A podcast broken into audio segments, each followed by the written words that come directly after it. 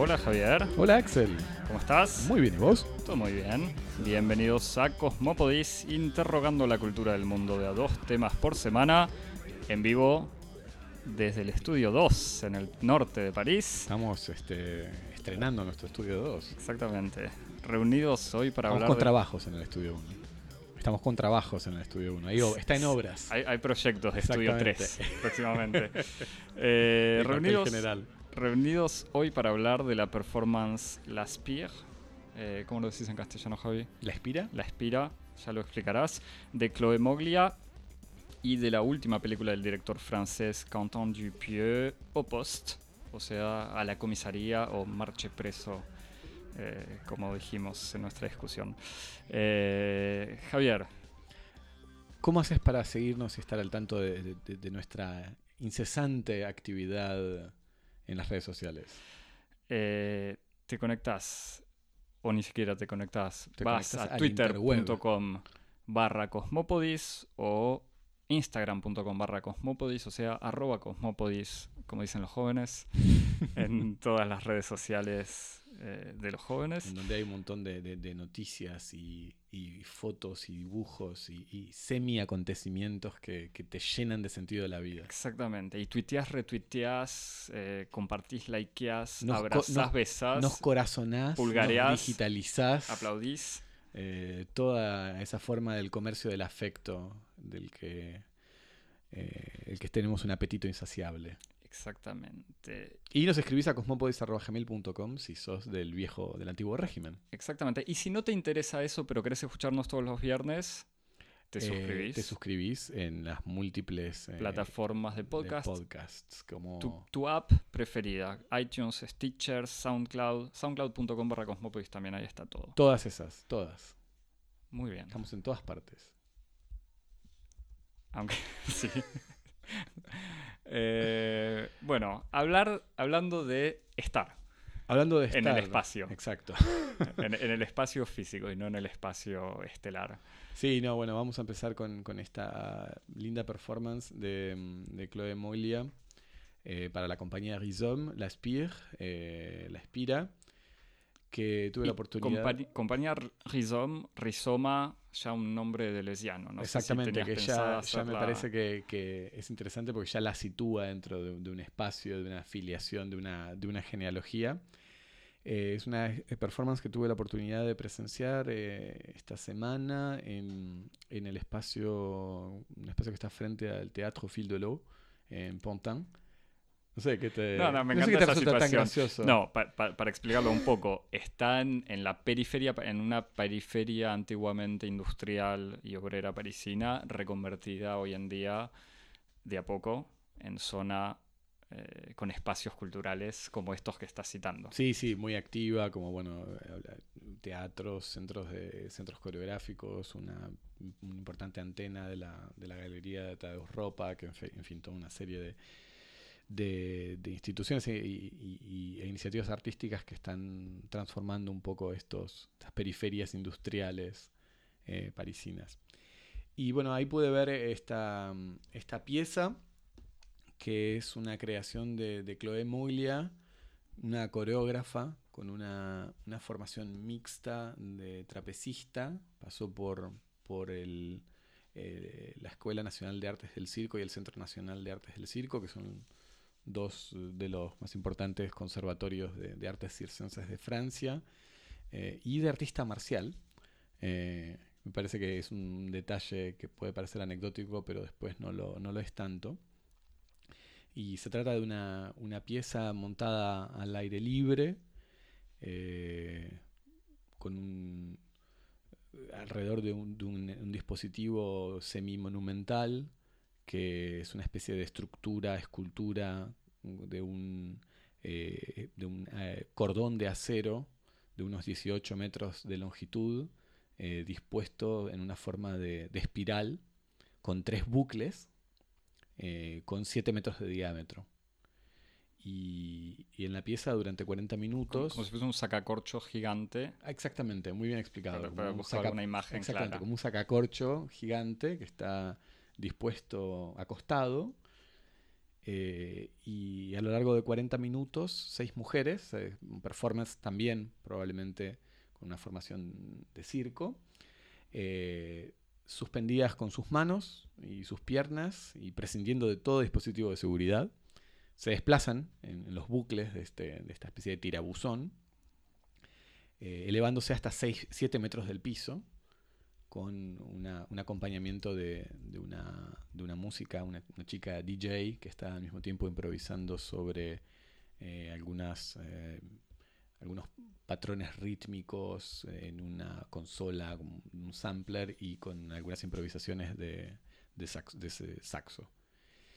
Este, es una pieza que está un poco flotante entre un registro, el registro lírico del funambulismo de, las artes así, de, la acrobacia y de la proeza gimnástica, y, que se presenta a sí misma con un discurso, eh, como vos decías, la compañía se llama Rhizome, entonces hay como una, voluntad bastante deliberada eh, por parte del artista de eh, enmarcar su obra dentro de, una investigación de tipo conceptual eh, y la pieza está entonces enmarcada en, una idea de la exploración de la potencia, de, la potencia como una idea de una fuerza latente, eh, como una especie de reservorio de energía que a priori es insospechado, eh, y del acto de su activación, y cómo esta activación produce en el espectador un, efecto de sorpresa, eh, un, un, efecto de extrañamiento, pero al mismo tiempo de fascinación liberadora ante, ante este, este momento de discontinuidad entre un cuerpo que parece desprovisto de una posibilidad y al momento siguiente eh, se apropia de esa posibilidad. Eh, ¿Cómo se traduce esta, o sea, visualmente. No, bueno, se traduce visualmente. por lo menos está claro que yo no fui a ver la. no, sí se, se, traduce en el hecho de, eh, dentro del, del, del, argumento de, de, digamos, del aparato discursivo de la pieza, por ejemplo, en su dossier de presse, en su cuadernillo de prensa o incluso en el Mon, que en su ficha está presentada, está esta idea de que el marco de significación de, esto es un marco feminista, la idea de que eh, sujetos femeninos puedan eh, apropiarse de, una fuerza de la cual un espectador no sospecha, una serie de proezas físicas eh, que no estarían como al alcance a priori de las expectativas que se tienen de un cuerpo de mujer eh, y cómo este, esta proeza es al mismo tiempo no solamente la activación y la extensión del campo de lo posible, de lo femeninamente posible, sino también en términos de una fuerza física y una fuerza moral, una fuerza espiritual, como la tenacidad, la determinación, la sangre fría, son todos atributos típicos eh, de este tipo, primero de, lo que es el ejercicio de la fuerza en el hombre, y en el hombre, digo, en el sujeto masculino, y luego en, el arte del funambulismo, ¿no? Y, eh, y al mismo tiempo de esta extensión de lo femeninamente posible, una reinterpretación estilística en el sentido de cómo reapropiarse de la, de la, fuerza física, de la determinación, de la elegancia, de un modo que no sea el modo tradicional y hegemónicamente constituido en el lenguaje masculino del cuerpo. Eh, entonces esto concretamente en, lo que sería como la escritura coreográfica de la pieza se traduce en eh, la división de estas seis performers en, en tres binomios eh, que se disponen en los tres espirales del tirabuzón y practican distintos tipos de desplazamientos eh, suspendidos, en donde eh, se imitan, reflejan movimientos, torsiones, torsiones del tronco. sujetados con sus manos, con las manos o, con, las, o con los pies, las rodillas o incluso en algunos momentos bastante tensos y, y otra vez, bastante, que producen bastante suspenso, y esto es otra, otra especie de mecanismo poético de la pieza, en la idea de que la suspensión y el suspenso están organizados a través de un principio físico, que es el principio de la inminencia del, acto de la gravedad, de que caigan, en donde las performers se desplazan con el tronco solamente, como sin manos y sin pies, haciendo el pasaje del cuerpo de un lado a otro de la espiral.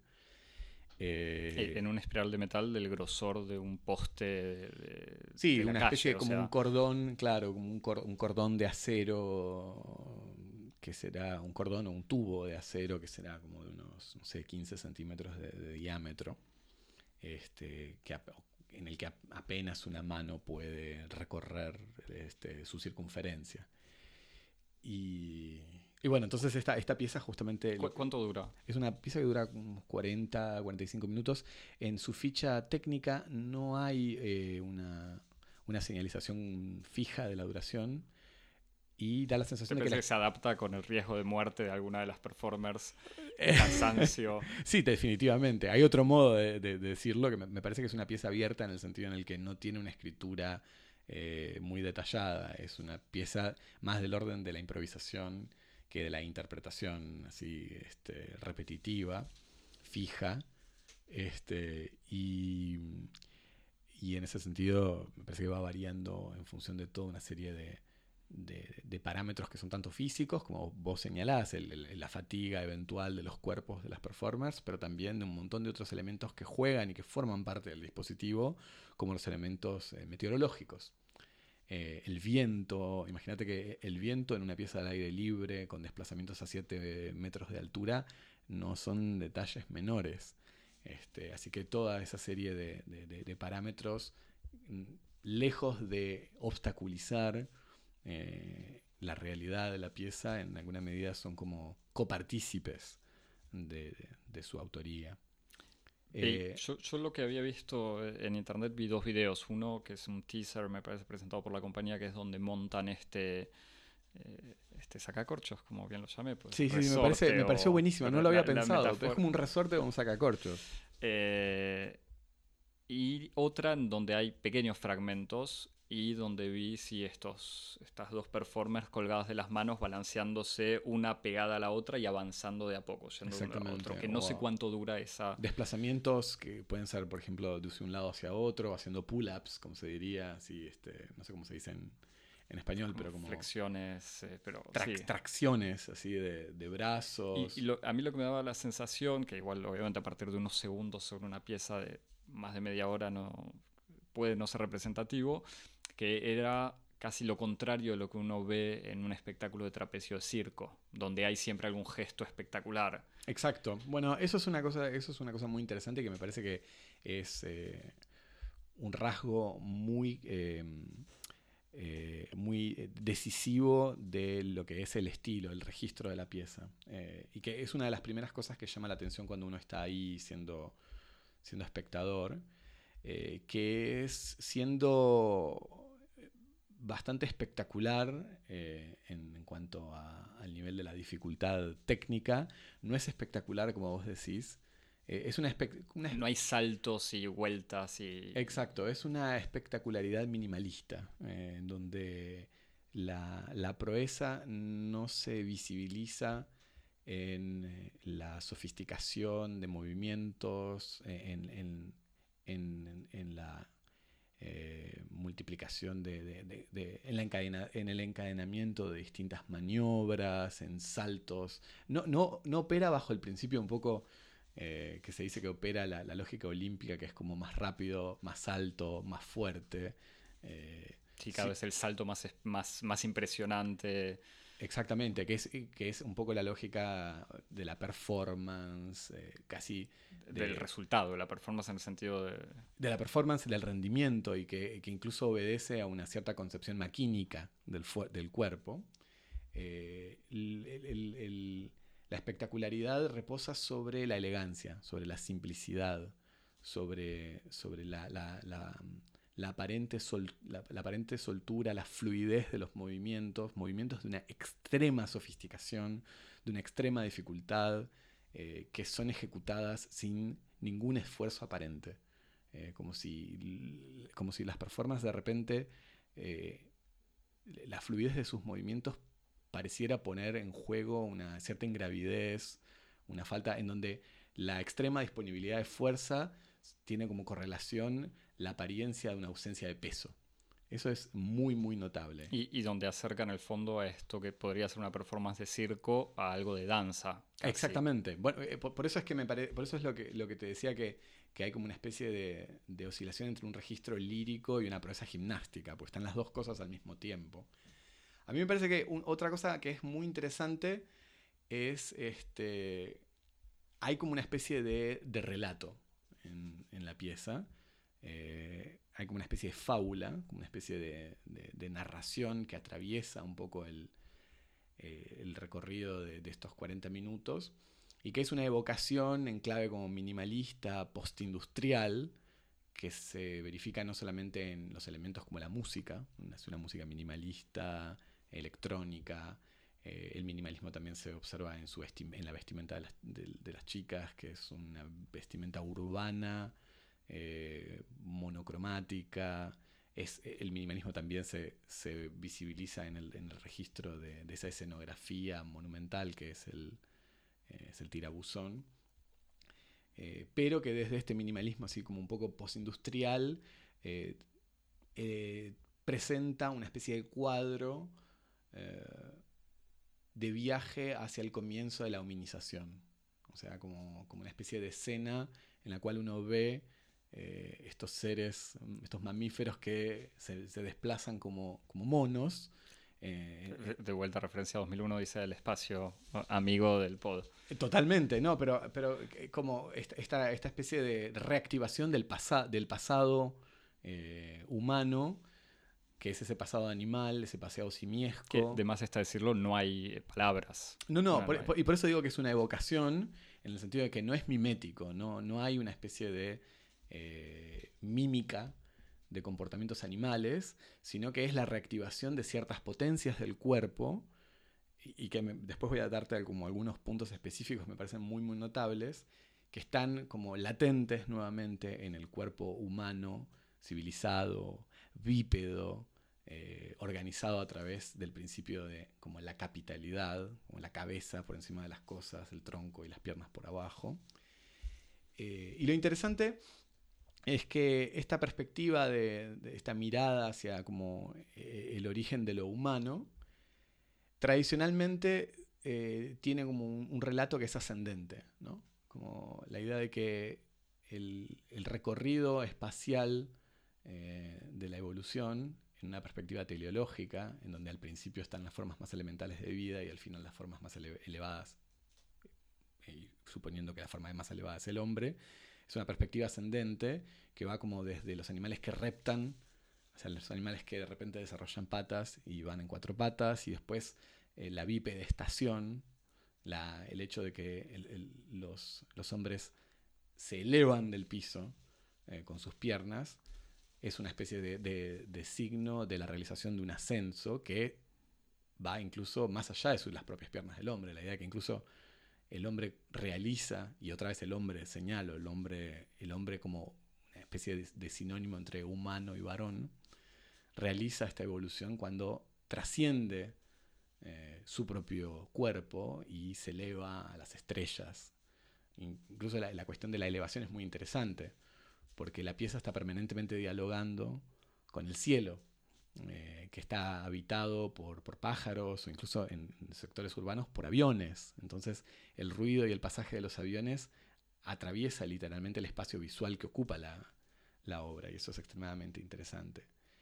En lugar de, hacer esta especie de fábula eh, ascendente, eh, la fábula que hace, que propone la, pieza me parece que es una, fábula descendente, en el sentido en el que el nacimiento del humano no tiene que ver con, un, despegue del piso, sino con un descenso de la altura.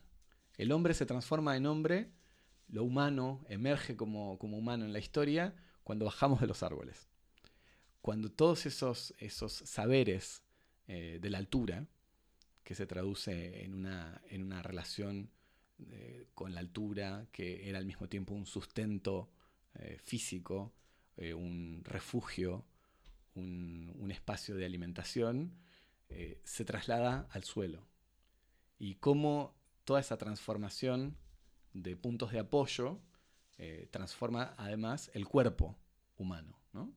En el sentido en el que cuando uno ve las transformaciones que existen como entre el simio y el humano, lo que ve, por ejemplo, es que el humano tiene, al estar transformado por la bipedestación, tiene piernas fuertes, pero toscas, faltas de destreza, y manos delicadas, capaces de movimientos de una extrema sofisticación, pero al mismo tiempo débiles, de las, que no puede confiar, y sobre todo los efectos de la gravedad y la bipedestación lo que hacen es ablandar el, tronco del hombre. Es, es, un tronco que pierde tonicidad.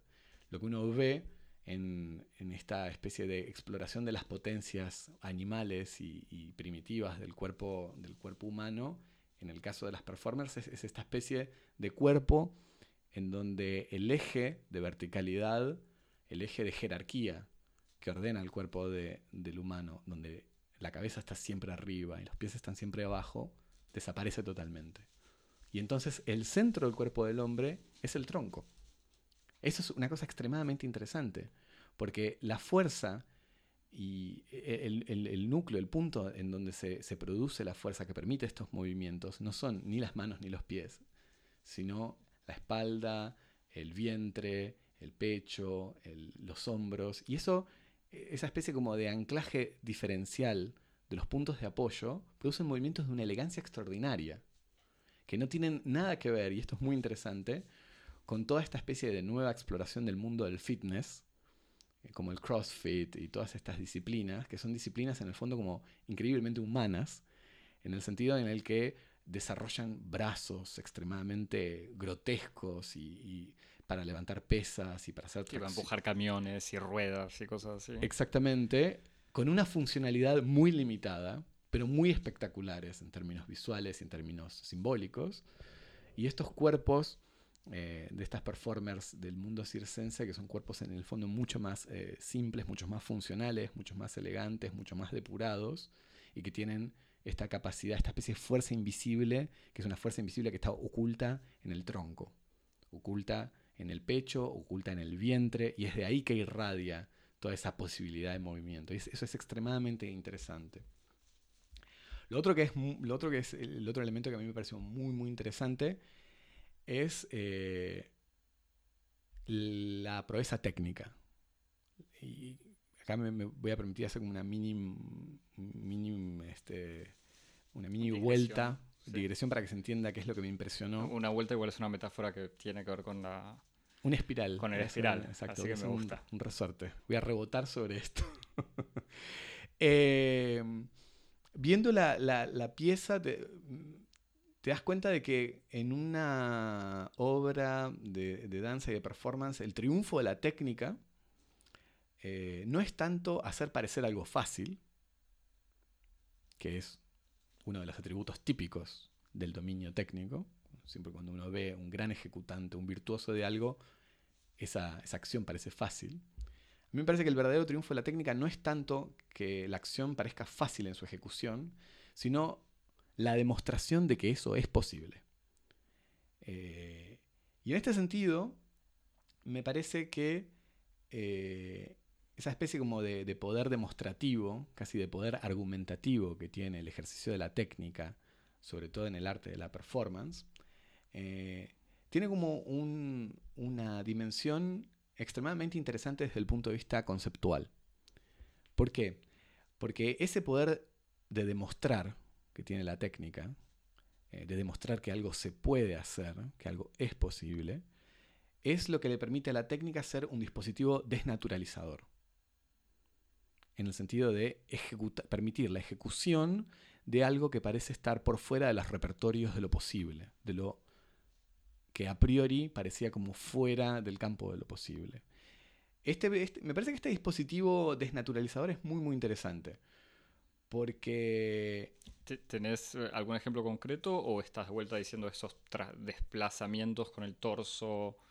Sí, sí, no, lo, digo, lo digo en un sentido como tanto figurado como literal. O sea, el hecho de que, por ejemplo, una, torsión del tronco con una sola mano eh, eh, que se extiende a lo largo de 45 segundos en un movimiento fluido desde el principio al fin uno diría a priori ese tipo de movimientos. Eso no se puede hacer, eso no es humano. Eso no se puede hacer, no se puede hacer con esos músculos que yo veo ahí, eso solo es posible con una cierta musculatura o... Incluso con ciertas condiciones de seguridad, uno diría. O sea, no es racional, no, no, solo no se puede hacer, sino no se debe hacer. Exactamente, exactamente. O sea, lo, lo, digo como en un sentido extremadamente literal, ¿no? Es como, bueno, gracias al, cierto, al dominio de una serie de prácticas y una serie de de disciplinas aprendidas, por ejemplo, en la formación del, trapecio, se pueden hacer cosas que uno a priori no, puede imaginar como posibles, pero para que eso ocurra tiene que haber una especie de momento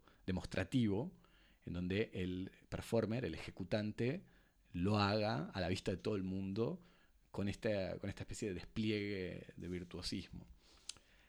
Lo que me parecía interesante señalar es que eh, en el mundo de la performance y de la danza en particular existe toda esta especie de eh, lugar común o tópico de que eh, el virtuosismo es un dispositivo de disciplinamiento, es un dispositivo de enajenación.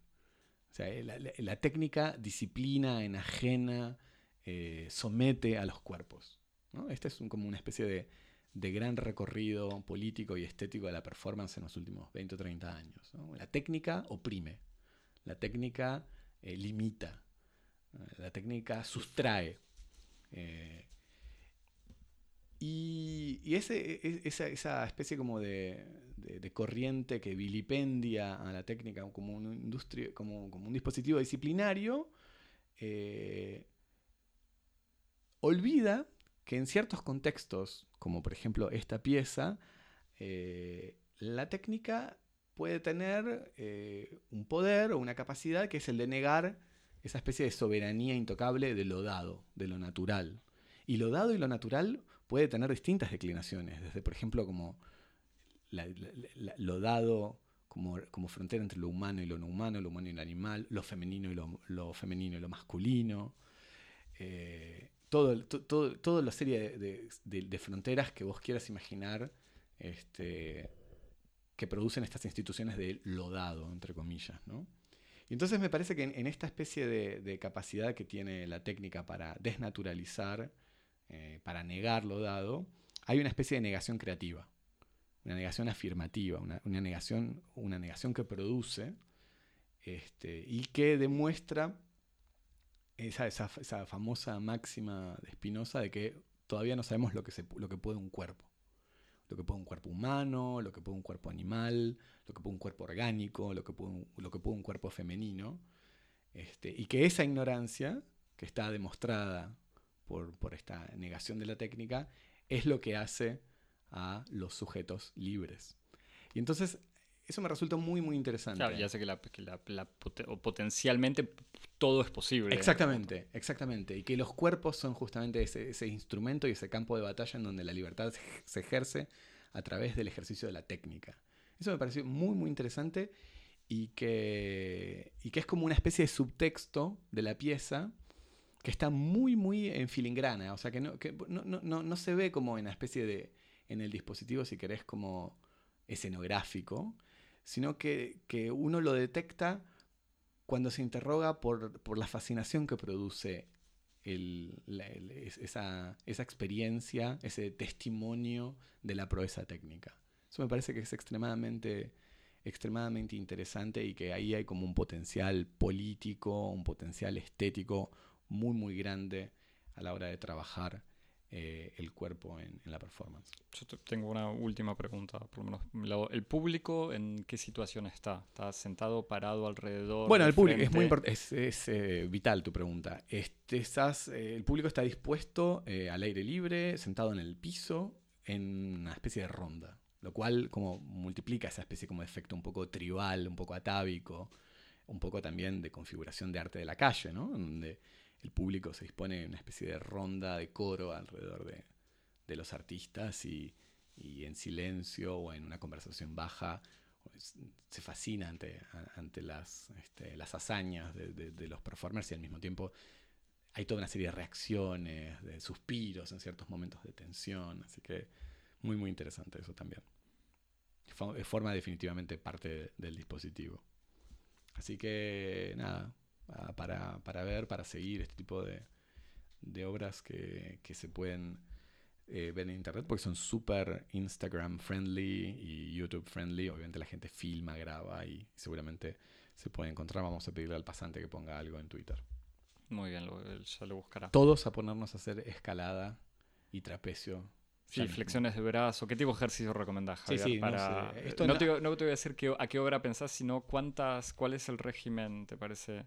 ¿Cuántas abdominales, flexiones de brazo, No, no, lagartijas? es, este, es inconmensurable. Como que me, me hizo, No, me hizo repensar, me hizo repensar la escala de mi entrenamiento. Con eso te digo todo. ¿Al- al- ¿Algo más para recomendar o no? Simplemente... No, no, no. Verlo, buscarlo en internet. Está muy bien, hay que verlo. Bueno, fin de la primera parte.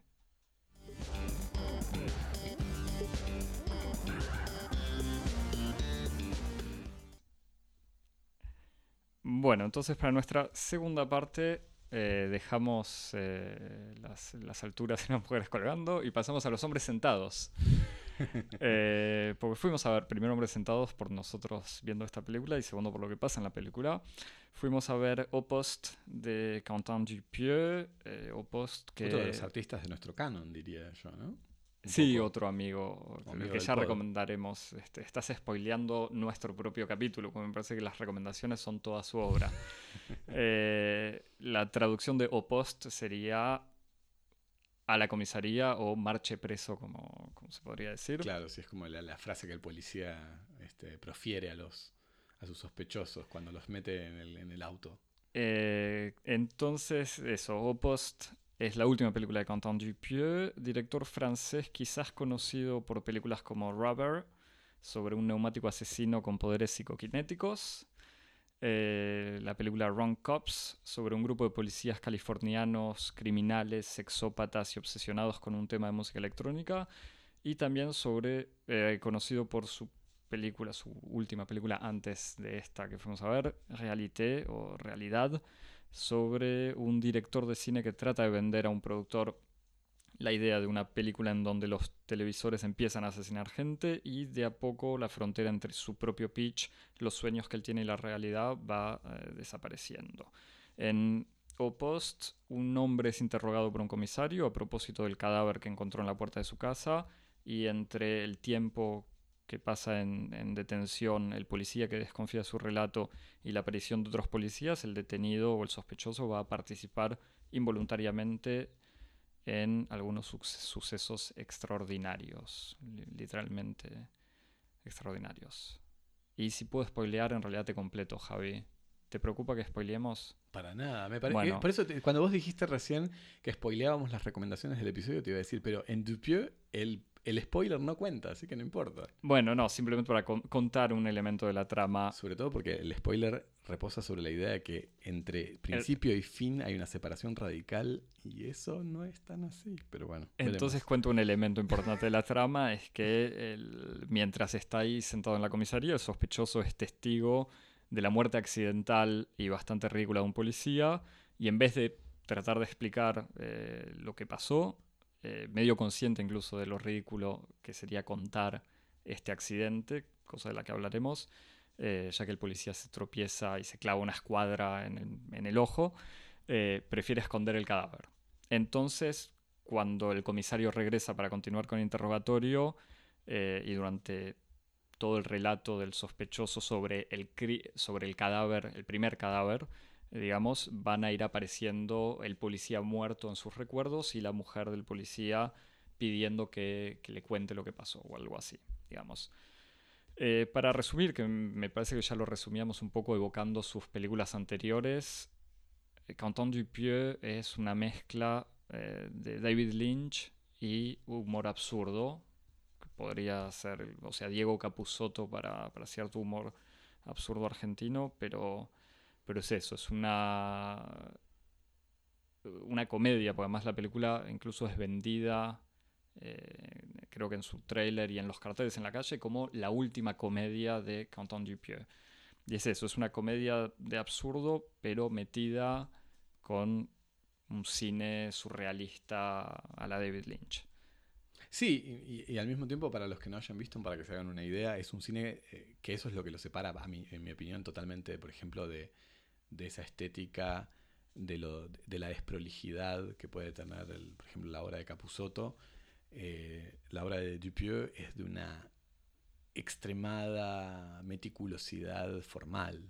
O sea, la, la fotografía, la puesta en escena, el montaje. El, tipo de imagen incluso. En la peli, no, sé en esta, pero antes hablábamos que creo que en Ron Cops, para lograr un tipo de, imagen con cierto color, cierto grano, había usado, había elegido específicamente algunos lentes. El montaje de un lente sobre un cuerpo de cámara que no eran compatibles. Y que al, pegarlos medio con cinta scotch de una manera bastante brutal, daba un efecto... Eh, eh, especial que le gustaba mucho y que se notaba, o sea, una imagen diferente.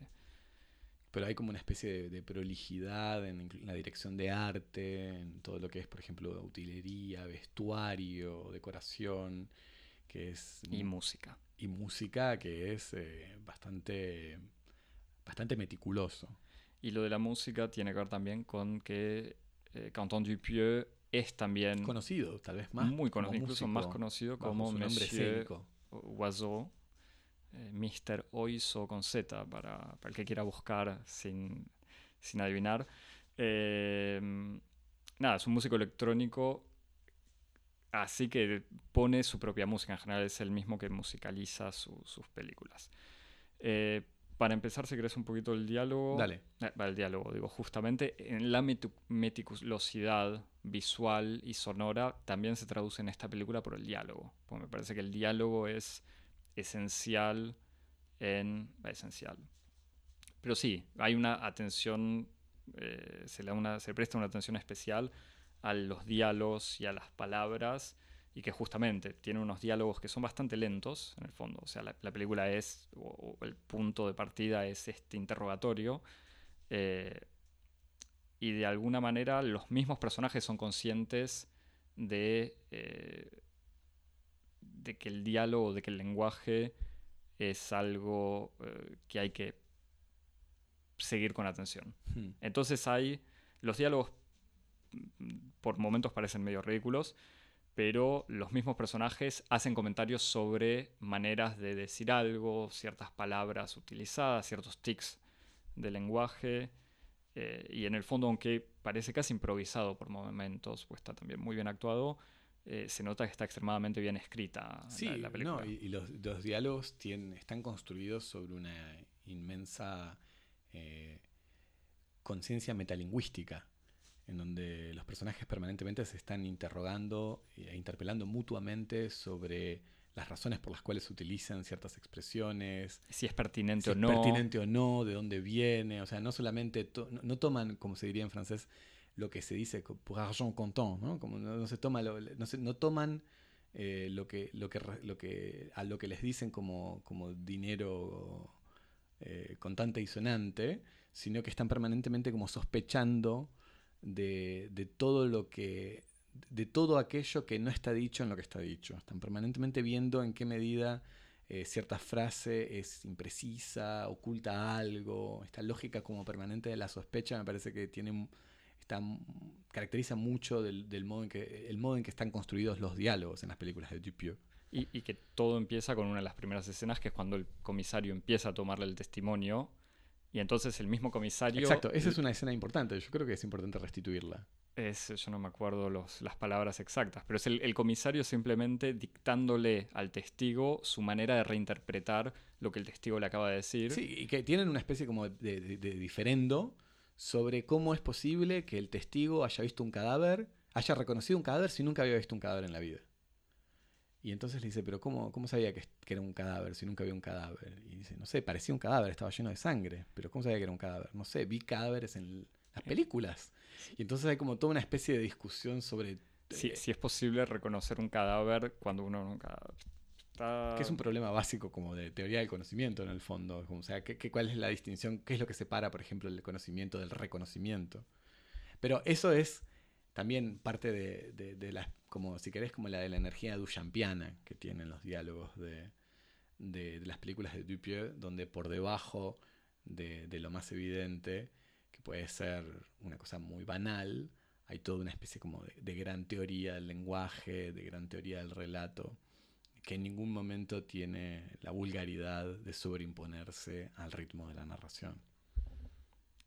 Esta, eh, esta tensión se ve también, me parece, en la, en, la manera de restituir los recuerdos. Porque en el fondo ese es un, un interrogatorio Exactamente, de policial, una además, Es el policía poniendo en duda, pidiéndole a la persona que restituya lo que pasó y lo que vivió, y al mismo tiempo poniendo en duda eh, al mismo tiempo lo que cuenta, como diciendo, bueno, eso no es lógico, ¿por qué bajó si quería tomar aire con una plancha, por ejemplo? Eh, o incluso antes me dijo otra cosa, o por qué lo dice de esa manera.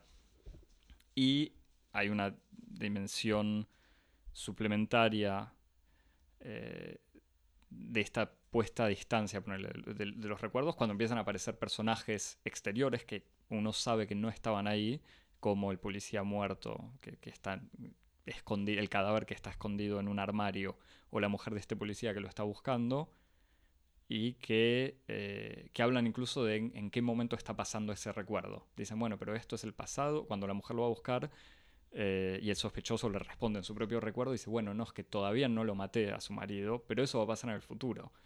Y dicen, bueno, pero si estamos hablando ahora, ¿cómo sabe usted que ya murió? Y todo esto hecho de una manera, dicho así parece medio complicado, pero está eh, presentado de una manera al mismo tiempo sutil y graciosa. Sí. Eh, que... Sí, sí, y con, un, con, una extrema simplicidad. A mí me, me, me, me recuerda un poco, las películas de Dupieux me recuerdan un poco los libros de César Aira o los libros de Raymond Roussel. Eh, y, que, y que los dos ese, tipo de proyectos literarios o narrativos están construidos bajo la idea de que eh, una historia se va, se va construyendo a partir como de la interpretación de la frase, de la frase anterior. Y se va construyendo línea a línea a partir de, como de una exploración de lo que, de lo que está contenido como, como posible en la línea anterior. Y todo va avanzando con una enorme simplicidad eh, como, como un ejercicio de explicitación de lo, que, de lo que viene de ocurrir. Y entonces eso es lo que permite que, por ejemplo, haya personajes que se encuentran de un modo totalmente inesperado y empiezan a cuestionarse cómo es que eso es posible y cómo ese cuestionamiento funciona como una especie de motor para seguir haciendo avanzar la, la, la pieza. Lo que hace sentir que en el fondo no pasa nada nunca. Pero son, son, son narraciones que son al mismo tiempo vacuas pero que están llenas de movimiento, pasan un montón de cosas. la acción totalmente, todo el tiempo está este, eh, desarrollándose. Y, incluso se construye de a poco con la referencia al latiguillo pour ça. exactamente, exactamente. Que todo esto empieza cuando el sospechoso eh, le hace notar al, policía que lo está custodiando y que, que va a terminar muriendo accidentalmente que usa sistemáticamente el latiguillo se puso. O sea, es, por eso. Exactamente. Que es incluso me, me, me, hace pensar a, esa especie de, de, dictat, como de imperativo eh, que existe en, las, escuelas de guion norteamericanas, de que uno no tiene, nunca tiene que narrar una historia como and then, and then, and then, como y entonces, y entonces, y entonces, porque eso se supone que es un mal guion. Y esta especie de la crítica del c'est pour ça en la película es porque es como exactamente, bueno, ¿ves cómo se puede contar una historia en donde and then, and then, and then? Y, que no, igual no solamente, se lo hace notar, el, este policía le explica que viene de su mujer, que se lo pegó a su mujer, y al, con el pasar de los minutos todo el mundo termina apropiándose de ese c'est pour ça y sistemáticamente después de cada frase todos dicen de manera al mismo tiempo graciosa pero sutil, empiezan a integrar eso y obviamente entre ellos se comentan eh, el hecho que lo están diciendo. Para... Mientras, mientras eh, hay un silencio, Axel dibuja una espiral. Eh, sí, exacto. Pero es que para... estaba pensando... con los espirales, los sacacorchos. Si pasar, si, pasar otro elemento de los recuerdos. Hay un momento extremadamente gracioso eh, y original. Eso es uno de los pequeños giros, o sea, es difícil decir que es el primer giro eh, surrealista o fantástico en la película, porque ya empieza con este accidente ridículo de un personaje que, al que le falta un ojo y que muere clavándose una, una escuadra en el único ojo que le quedaba. Eh, pero uno de los momentos interesantes es cuando está diciendo, está contando un recuerdo y el policía le dice, eh, le comenta que escuchó. Dice, escucha un grito, Y el policía, el policía le dice como, ah, sí, sí, lo escuché. O, o es al revés, que primero lo ve. ¿No? Es No, alguien está contando, ahí está. El policía está contando un recuerdo y el sospechoso le dice, sí, sí, por supuesto, ahí lo veo bien. Entonces No, los... sobre todo, discúlpame, aclaro una cosita que no, que no está clara.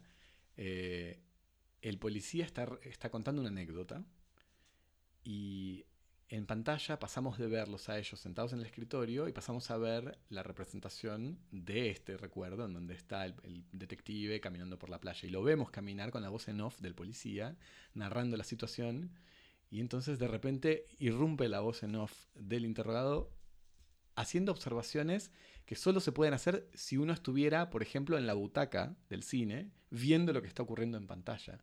Y entonces, incrédulo, el policía dice, pero ¿cómo, cómo estás viendo eso? Y dice, no, pero lo veo y muy claro. Se puede ver. Y entonces empieza a agregar elementos. Lo veo como con, con una camisa celeste, etcétera, etcétera. Todos elementos que no estaban comprendidos en, el- en la anécdota tal como se la podía deducir por sus elementos discursivos, sino por los elementos visuales que están puestos en escena en la película. Y un rato más tarde, mientras el sospechoso está contando una situación y dice, ahí escucho un grito y el público, El nosotros en, en la butaca escuchamos el grito, el policía dice, ah, claro, ahí lo escuché de nuevo.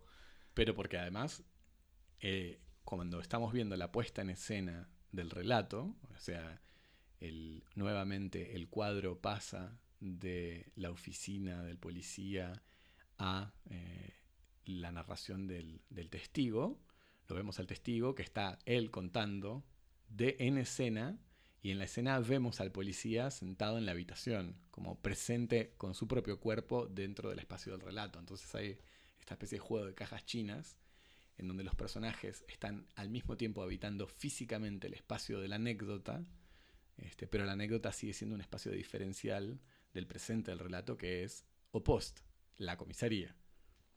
O sea, empieza a haber como esta especie de superposición en donde los personajes habitan al mismo tiempo distintos espacios que son los espacios de su presente y los espacios de sus relatos. Y la película termina, el último giro, para terminar de spoilear todo. El sospechoso logra terminar de contar su relato quedando relativamente disculpado de- del primer crimen o, o por lo menos de responsabilidad, justificando de alguna manera la aparición de este primer cadáver en la puerta de su propia casa y cuando está casi por levantarse e irse, otro policía ingresa a, a la comisaría y encuentra un ojo. Sí, me parece que hay otro detalle. Perdón por, por ser Por tan, favor, no, no, por me ser tan bien, meticuloso, me pero, parece bien. Yo estoy apurado este, para llegar a esto. pero lo que, lo que ocurre es que la relación de, de sospecha y de incredulidad que existe entre el policía y el declarante no se disuelve ni en ningún momento hasta que un colega del policía entra con el informe de la autopsia.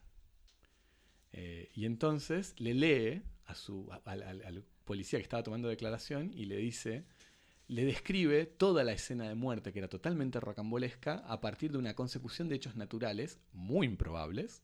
la explosión de los, interna de los órganos del Exactamente, muerto. que el muerto había sido víctima de una enfermedad que le produjo una, un- una especie de derretimiento de sus órganos internos, que escupió un vómito de sangre que se resbaló sobre su propio vómito y que cayendo se abrió la cabeza contra la vereda y que no había sido un golpe, sino, no había sido un golpe de un tercero, sino que había sido un golpe contra la acera. Y entonces, ante esta evidencia, entre comillas, científica, él queda, el sospechoso y el declarante queda eh, ex- eh, este, em, Eximido exonerado culpa, de sí. culpa.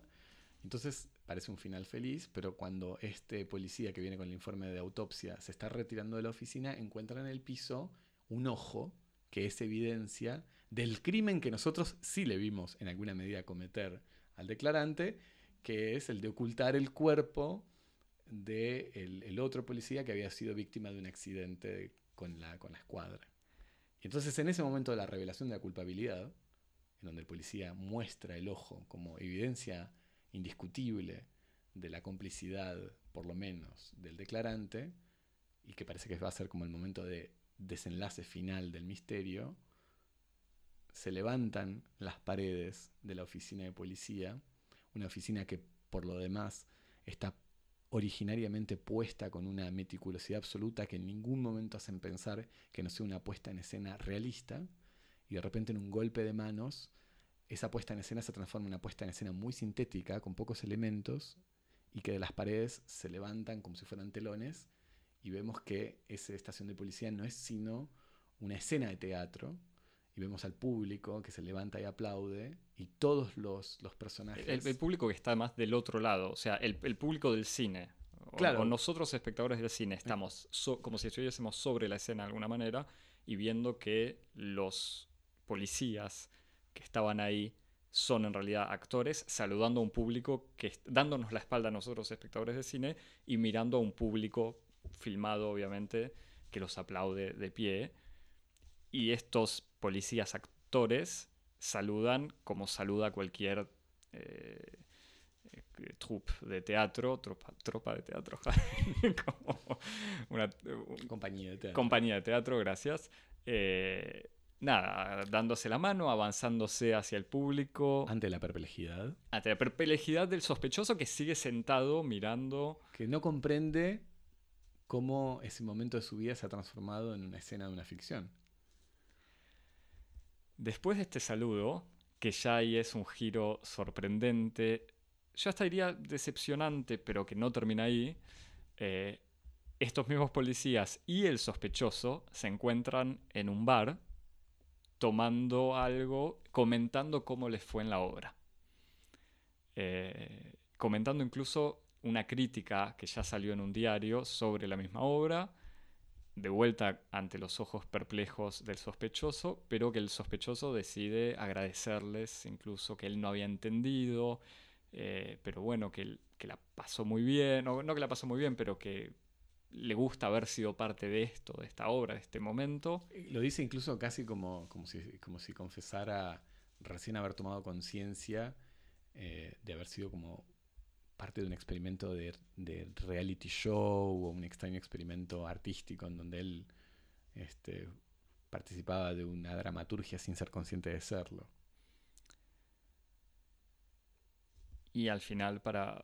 Si, si querés después volvemos sobre el final, pero nada. Y al final, cuando termina la cena, se están todos saludando, bar, se, se, están saludan. dando unos besos ahí, se saludan en, en, la vereda y quedan al final el actor que hace del policía que toma la declaración y el declarante.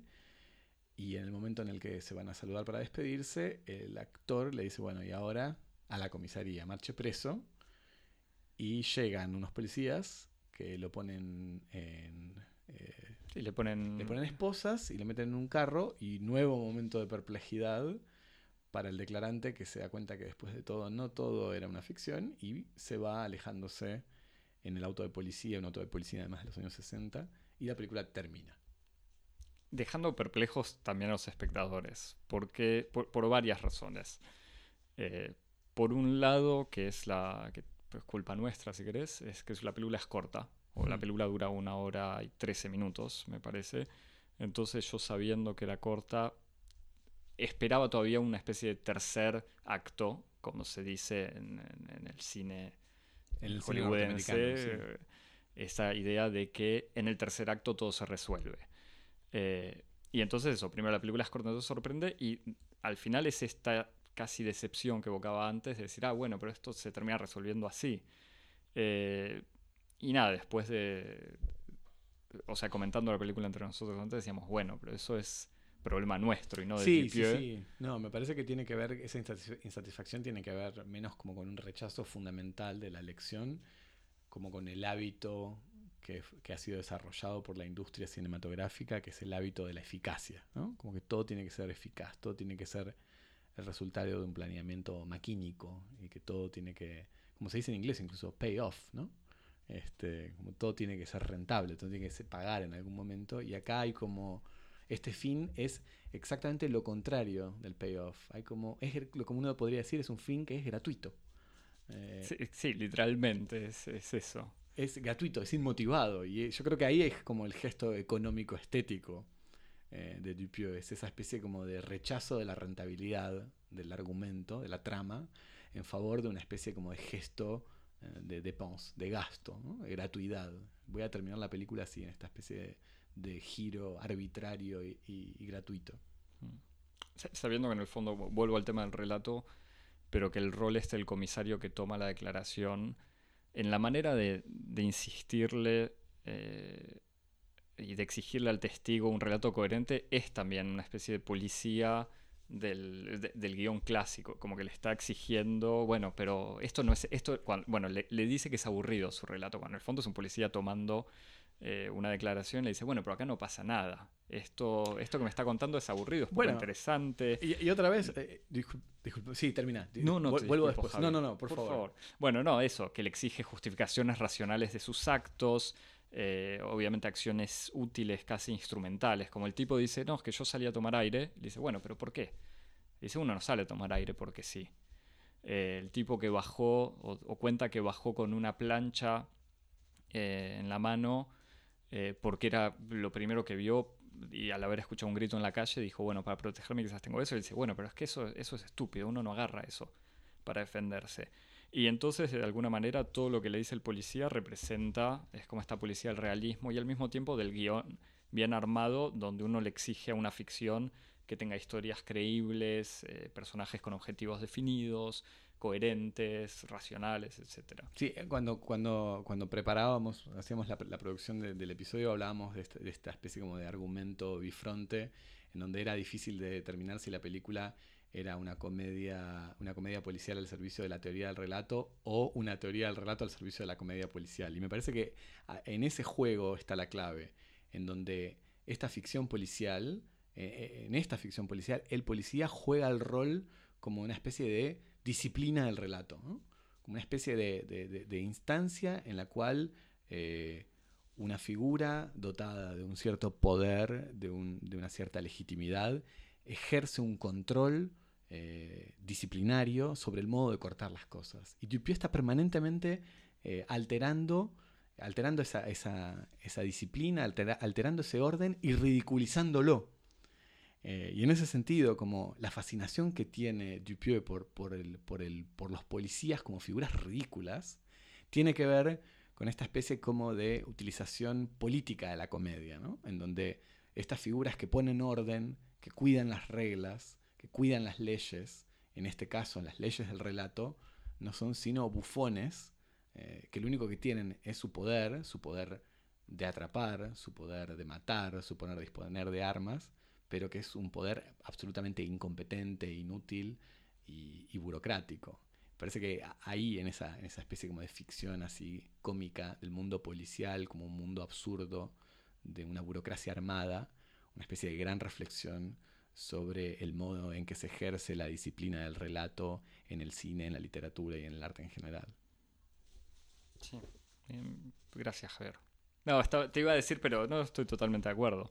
Y al mismo tiempo juega. Lo que me gusta del humor absurdo eh, de Dupieux es que no es absurdo. O, justamente no sabría quizás decirlo o identificarlo. Tiene un montón de cosas graciosas, digamos. Por ejemplo, el mismo policía que empieza cómicas. O sea, que empieza a fumar y le sale humo de, de la panza o del pecho. Se filtra humo de la ropa. Claro, y el sospechoso le dice como, ¿qué le pasa? Y dice, no, no, nada, tengo un agujero y listo, y pasan a otra cosa. Y al mismo tiempo, la película es graciosa e interesante no solamente por una acumulación de esos gestos ridículos, eh, sino por algo mucho más profundo. Así que ahí es. Sí, pero porque en el, en el fondo, y otra vez, es como, eso me parece que es un pequeño detalle importante, porque en el fondo ese, ese, ese funcionamiento del absurdo tiene que ver con una. Eh, como una especie de, de momento de problematizar la relación que existe entre relato y verosimilitud. O sea, en apariencia, el chiste es, ah, le sale humo de, la costilla. Pero en el fondo lo que está como movilizando ese argumento es eh, cuál es nuestra relación, nuestra propia relación de disciplinamiento del relato basada en la idea de la verosimilitud. ¿Por qué? ¿Por qué, no le puede salir humo eh, de una costilla si estoy viendo una película de ficción? ¿Por qué? ¿Qué es lo que, ¿Cuáles son esas convenciones representativas del realismo que me han acostumbrado a ver el mundo de un cierto modo, en donde eso yo no solamente no lo puedo aceptar, sino que me da risa. Y me parece que hay como una especie de, problematización de la comicidad, de cómo la comedia, en alguna medida, a través de la risa, nos lleva a, establecer una relación con lo extraordinario, con lo anormal, eh, con lo, con lo, que está fuera de la norma. Exactamente. de vuelta, el otro policía. Lo deforme, las deformidades físicas. Eh, son, que son que aparecen en todas las películas de Dupieux. Exactamente. No es, eh, otra vez, como una, una, utilización de la deformidad en clave hegemónica para reírnos de, de, lo absurdo, sino ¿por qué no lo podemos aceptar? ¿Por qué eso tiene que, por eso, por eso tiene que ser, por qué la risa ante lo, deforme este, es menos como una especie de, eh, de, distanciamiento que una incapacidad para aceptar cosas que están fuera de la norma. Entonces me parece que el dispositivo de la comedia en Dupieux tiene esa especie como de dimensión casi pedagógica. Eh, Javier, ¿tenés eh, algo para bueno, a mí me, otros elementos bueno, o recomendaciones. No, no, por eso, recomendaciones. bueno, toda la obra de Dupieux, toda. Así, incluso, incluso las playlists. Vamos a decirle al pasante también que ponga playlists en Totalmente. Pero la música de Dupieux, ¿qué, es lo que comentábamos antes? Vamos a decirlo de nuevo porque era muy, interesante. La música electrónica de Dupieux en el fondo tiene un par de elementos, de estos mismos elementos. Está construida con los mismos principios. un, uso de la cita deformada, tiene volviendo a la película, la película está situada en el presente, pues se habla de internet, teléfonos celulares, no hay ningún elemento que la sitúe históricamente, pero al mismo tiempo está marcada por una estética de los años 70 y 80. Y sobre todo, de vuelta a otra referencia de Dupieux, de la película policial, que sea comedia o no, estadounidense. O sea, los policías parece el comisario de un montón de películas eh, con policías eh, estadounidenses.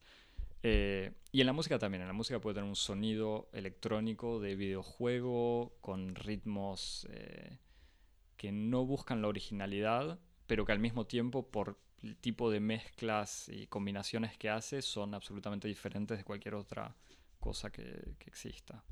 Sí, y además también me hace pensar como en otras ficciones sobre como ficciones la sospecha de lo policial o de lo parapolicial, pero que está un poco en las antípodas en términos de lo que es como una posición estética y una posición eh, teórica, que sería Burn After Reading, quemar después de leer, eh, una comedia de espionaje de los hermanos Cohen.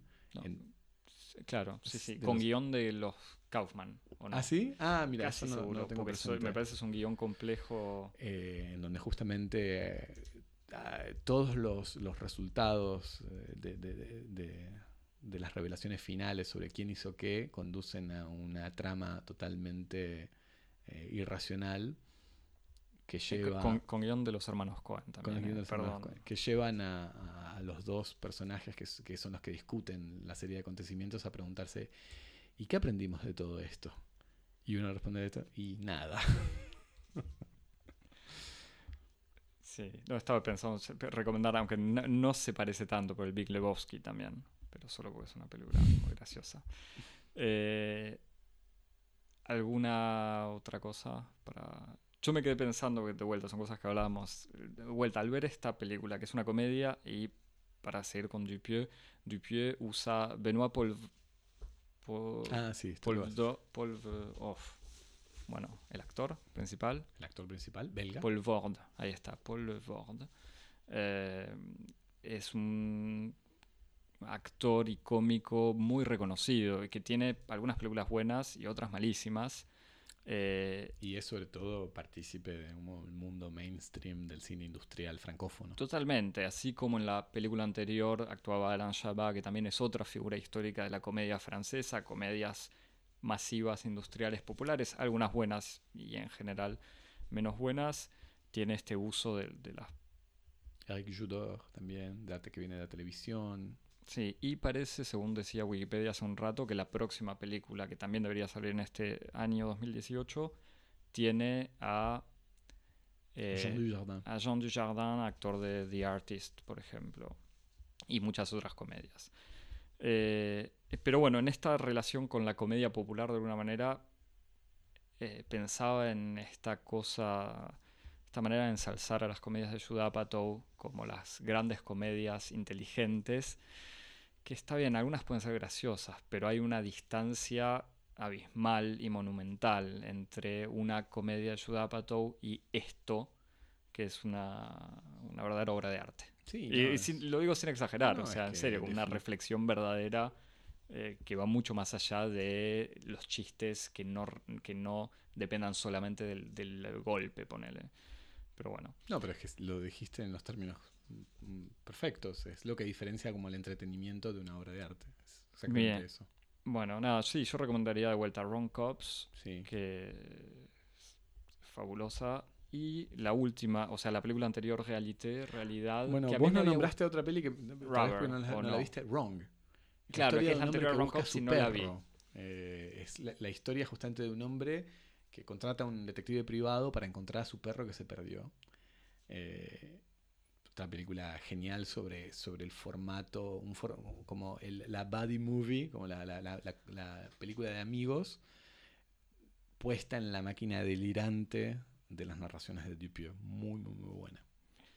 Sí, yo decía, te decía reality, realidad, que a mí lo que me gustaba es que en el fondo también, obviamente, evocaba y trataba todos estos temas del relato que se transforma en verdadero y que parece mucho, que tiene mucho que ver con David Lynch, y que a mí me había parecido Una película muy siniestra, mucho más inquietante. que esta, a mí me había gustado más, está bien que son distintas. Es una película más perfecta en su construcción. Claro, es como un bastante, va, bastante, algo más compleja. Más convencional también, en cierto Y sentido. bueno, y ese senti- en ese sentido es como más equilibrada, con una resolución estructurada. ma- mucho más estructurada, cuando en realidad en esta Opost eh, se apoya mucho más sobre los actores.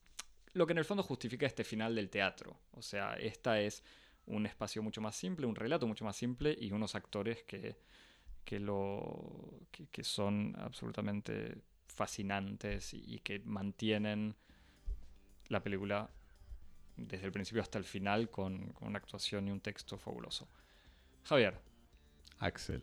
Eh, ¿en dónde seguís nuestros fabulosos tweets? Los tweets del pasante en realidad. Esta semana playlist. ¿eh? imágenes. Playlist en, en Twitter, en arroba cosmopodis y en Instagram fotos y cosas lindas. Arroba Cosmopodis también, También. Y te suscribís En todas las plataformas que tienen son dignas de ese nombre y nos escribís cartas de, de amor, de locura y de muerte a a Cosmopodis. cosmopodis.gmail.com. Muy bien. Javi, me parece que en agosto nos vamos a tomar alguna semanita de descanso, ¿no? Vamos Sí, avisando. Termina la, termina la temporada 1 de Cosmopodis, así que bueno, Pero ya avisaremos en detalle cuándo nos vamos y cuándo volvemos. dale. La semana que viene sí que estamos acá, ¿no? Sí, por supuesto que sí. Listo, hasta la semana que viene. Un abrazo, chau. Chau.